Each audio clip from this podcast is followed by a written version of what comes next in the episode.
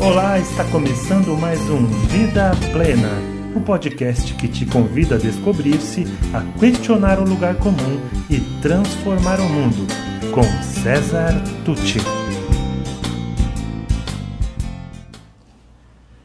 E agora, líder? E agora, gestores e gestoras? O mundo está em ebulição, tudo é volátil, incerto, complexo e ambíguo. No ambiente corporativo, a tecnologia ameaça eliminar mais postos de trabalho do que os que serão criados. As novas gerações chegam ao mercado de trabalho trazendo um modelo mental muito diferente das gerações anteriores, e não são poucos os que simplesmente não conseguem se sentir motivados pelo cenário que encontram. Em alguns casos, há uma espécie de apatia generalizada, em que apenas o individualismo e o espírito de competição ainda conseguem ser o combustível de quem se dedica um pouco mais. Os institutos de pesquisa, como o Gallup, por exemplo, apontam níveis cada vez menores de engajamento. Como liderar num ambiente assim? O que se espera do líder nos tempos atuais? Como superar a onda de crescente desengajamento que parece assombrar empresas do mundo inteiro? Quanto mais avançamos no tempo, menos funciona o modelo atual de motivação à base de recompensa e punições, o velho modelo da cenoura e do chicote. Nós evoluímos, subimos alguns degraus na pirâmide de Maslow. Já não queremos apenas satisfazer as necessidades da base da pirâmide. Queremos mais. Queremos autoestima e autorrealização. Buscamos encontrar um significado maior para tanto esforço, não importa se trabalhamos em uma multinacional ou em uma cafeteria do bairro. As novas gerações abraçam causas humanitárias e ecológicas. Não mais as motivações extrínsecas, mas sim as motivações intrínsecas, que poderíamos resumir em três fatores como sendo autonomia, excelência e propósito, seguindo a proposta de Daniel Pink, autor do livro Motivação 3.0. Autonomia, pois anseiam ter nas mãos as rédeas de sua própria carreira e de sua própria vida.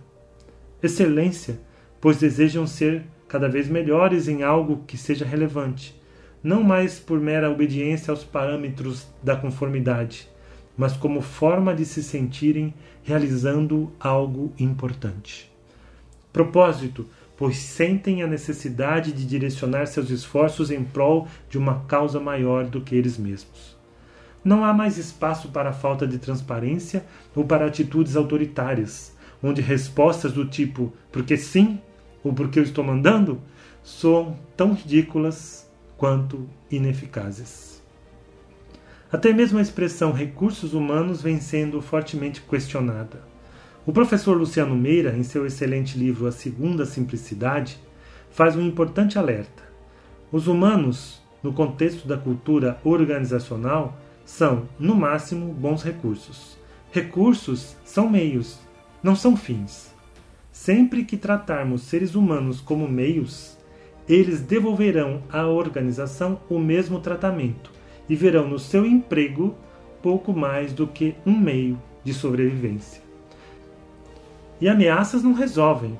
O professor nos explica ainda que, movidos por ameaças, não conseguimos ir além da mesquinhez. A área executiva do nosso cérebro, o neocórtex, não funciona bem sob ameaça, como já demonstrou a neurociência. Aliás, a neurociência e a psicologia positiva têm contribuído grandemente para iluminar o tema da nova liderança. É fácil compreender que pessoas com alto nível de bem-estar subjetivo, ou se você preferir, pessoas felizes, tendem a ter mais iniciativas, tendem a cooperar mais, a ser mais criativas e, portanto, a apresentar melhores níveis de desempenho. Ora, um dos pilares da psicologia positiva é justamente o estudo dos elementos que contribuem para a elevação dos níveis de bem-estar subjetivo das pessoas, quais sejam emoções positivas, relacionamentos positivos, flow ou engajamento, sentido e realização. Que dizer de uma organização em que os líderes fossem capazes de criar um ambiente que favorecesse a existência desses elementos? onde, por exemplo, o respeito e o cuidado com o ser humano gerassem emoções positivas, como admiração, alegria, interesse, gratidão e outras, onde a cultura organizacional incentivasse e favorecesse os relacionamentos positivos, uma organização onde houvesse um olhar cuidadoso sobre as pessoas e, considerando seus perfis e seus talentos pessoais, sempre que possível, fossem alocadas em tarefas mais aderentes a esses talentos e perfis, desafiando-os para a busca de crescente excelência e favorecendo então o surgimento do estados, dos estados de flow, aqueles em que a pessoa se entrega ao que faz com tanta intensidade que nem sente o tempo passar? Onde os líderes fossem treinados a dar sentido às contribuições de seus colaboradores e esses, por sua vez, pelo conjunto da obra, se sentissem participando de algo relevante, com grande senso de realização? Em outras palavras, estas são as dimensões da liderança positiva. E sobre tudo isso a gente conversa e aplica dinâmicas em nosso workshop Liderança Positiva. Segundo o modelo de liderança positiva proposto por um grupo de pesquisadores da Universidade de Michigan, os líderes que poderiam ser chamados realmente de líderes positivos deveriam cuidar de quatro grandes áreas em seus processos de gestão: garantir um clima positivo, investir nos relacionamentos positivos, promover uma comunicação positiva e ajudar os colaboradores a construir um significado positivo para o seu trabalho. Não se trata de fazer do ambiente do trabalho um clube, nem de desprezar as exigências de um mercado de trabalho cada vez mais competitivo. Trata-se de liderar com visão de longo alcance, pois investir no desenvolvimento e no bem-estar das pessoas será cada vez mais um dos diferenciais das empresas longevas.